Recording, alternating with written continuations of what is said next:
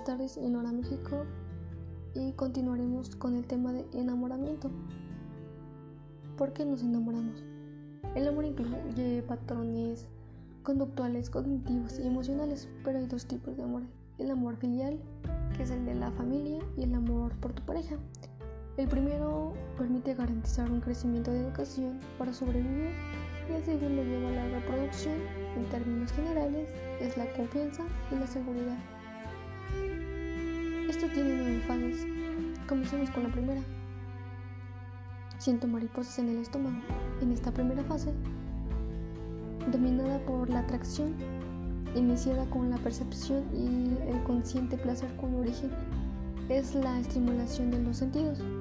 En los primeros meses experimentamos un aumento de cortisol, una hormona de crecimiento relacionada con el estrés. Se presentará estados de ansiedad y estrés moderado a través de un aumento de sudoración, presión arterial, ritmo cardíaco y los movimientos de las famosas mariposas en el estómago. En la segunda fase, amor a primera vista. Pero de lo que sí estoy muy segura es que esta es una de las más importantes, sin hacer menos al resto de los sentidos.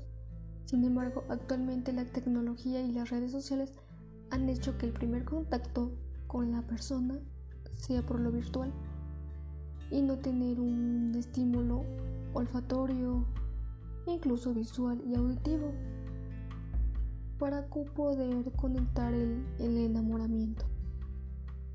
En la tercera fase, te quiero con todo mi corazón, o mejor dicho, te quiero con todo mi sistema límbico.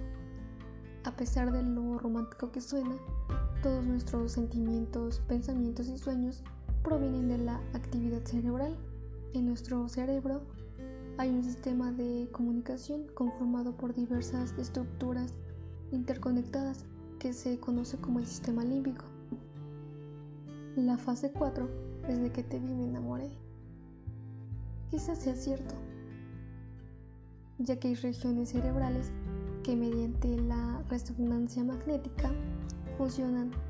Posiblemente fue el descubrir que al presentar una fotografía de algún ser querido, incluso de tu pareja,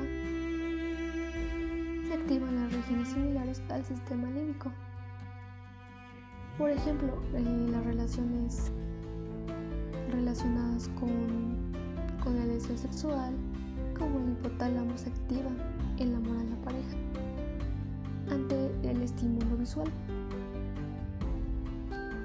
La fase 5. El amor es ciego. De otras regiones cerebrales como la amígdala cerebral y la corteza cerebral frontal prefrontal que se asocian al miedo, la tristeza, el establecimiento y un juicio crítico de la conducta y las intenciones de las personas que se relaciona con el hecho que estamos pasando y el enamorarse. Tener una idea perfecta de nuestra pareja. ¿El culpable no es Cupido? No, las moléculas del amor son las culpables.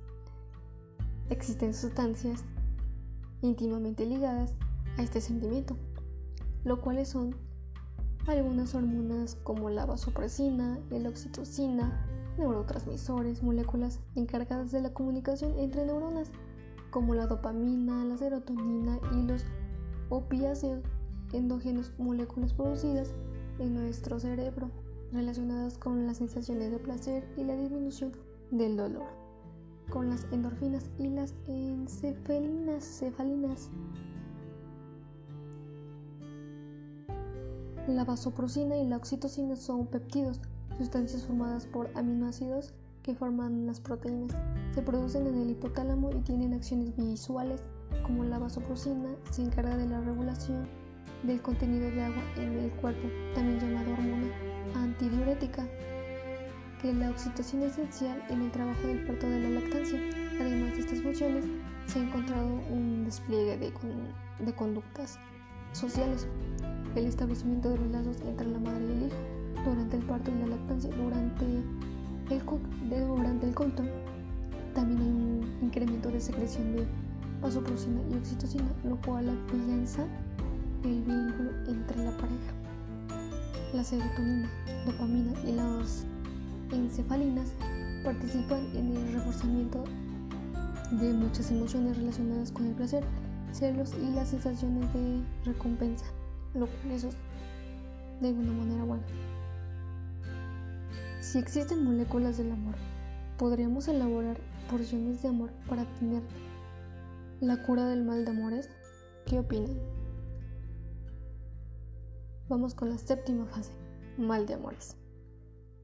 Seguramente alguna vez han escuchado o incluso compartido perfumes que contienen las famosas feromonas.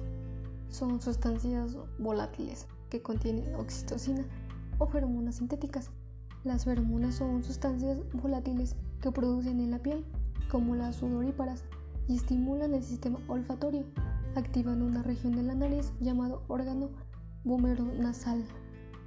Y se ha demostrado que producen diferentes respuestas fisiológicas como cambios en la respiración, en su frecuencia cardíaca y en los niveles de hormonas con las ganadotropinas y la testosterona, ya que esto provoca sensaciones de placer.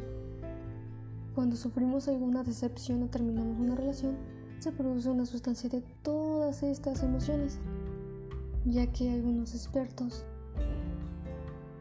dicen que para la cura del mal de amores es pasar por el periodo del duelo o la pérdida del ser querido y después volver a enamorarse. Octava fase. Éramos muy felices, pero muy infiel. El amor de pareja, uno de los componentes en que en general se determina para mantener una relación de la pareja de fidelidad en que algunas sociedades se refiere a tener una pareja sexual al mismo tiempo, además de todos los factores sociales que pueden influir en este establecimiento de vínculos con una misma pareja. Al mismo tiempo, los científicos se han preguntado si existe alguna base biológica de la fidelidad y al parecer la respuesta es positiva. Se ha identificado que en algún gen del receptor para vasoprosina presenta variantes entre una especie y otra. Investigadores suecos de Estados Unidos de un instituto en Suecia se dedicaron a estudiar al ser humano, la relación entre las, las variantes entre el gen receptor para vasoprosina, denominan ABPR1A a los lazos de la unión de la pareja. Los resultados fueron publicados en el año 2008 en una revista y fueron demostrados que hombres suecos con una particular variante de gen presentaban mayor probabilidad de mantenerse solteros. Así que vamos con la última fase. ¿Cuánto dura el amor? O el amor es para siempre. Uno de los cuestionamientos constantes y sin respuesta. Diversos grupos de psiquiatras y psicólogos han intentado responder esta, esta, esta pregunta. Disculpen si me trabé, pero es que me emociono. que el enamoramiento dura unos meses y después se pasa a un estado más consciente y crítico de la realidad, en el cual empiezan a valorar las distintas características de la pareja. Es cuando podemos definir si la relación es confiable, placentera y reconfortable. Se ha propuesto una de las relaciones que reinicia que hay una gran cantidad de estímulos y situaciones novedades que causan que la pareja tenga un buen aprendizaje. Pero después de un tiempo los estímulos dejan ser novedosos y comienza la monotonía. Por otro lado, se dice que el secreto está en variar relación en la comunicación eficaz, la confianza, la intimidad, el compromiso y la responsabilidad, lo cual es lo más importante. Gracias.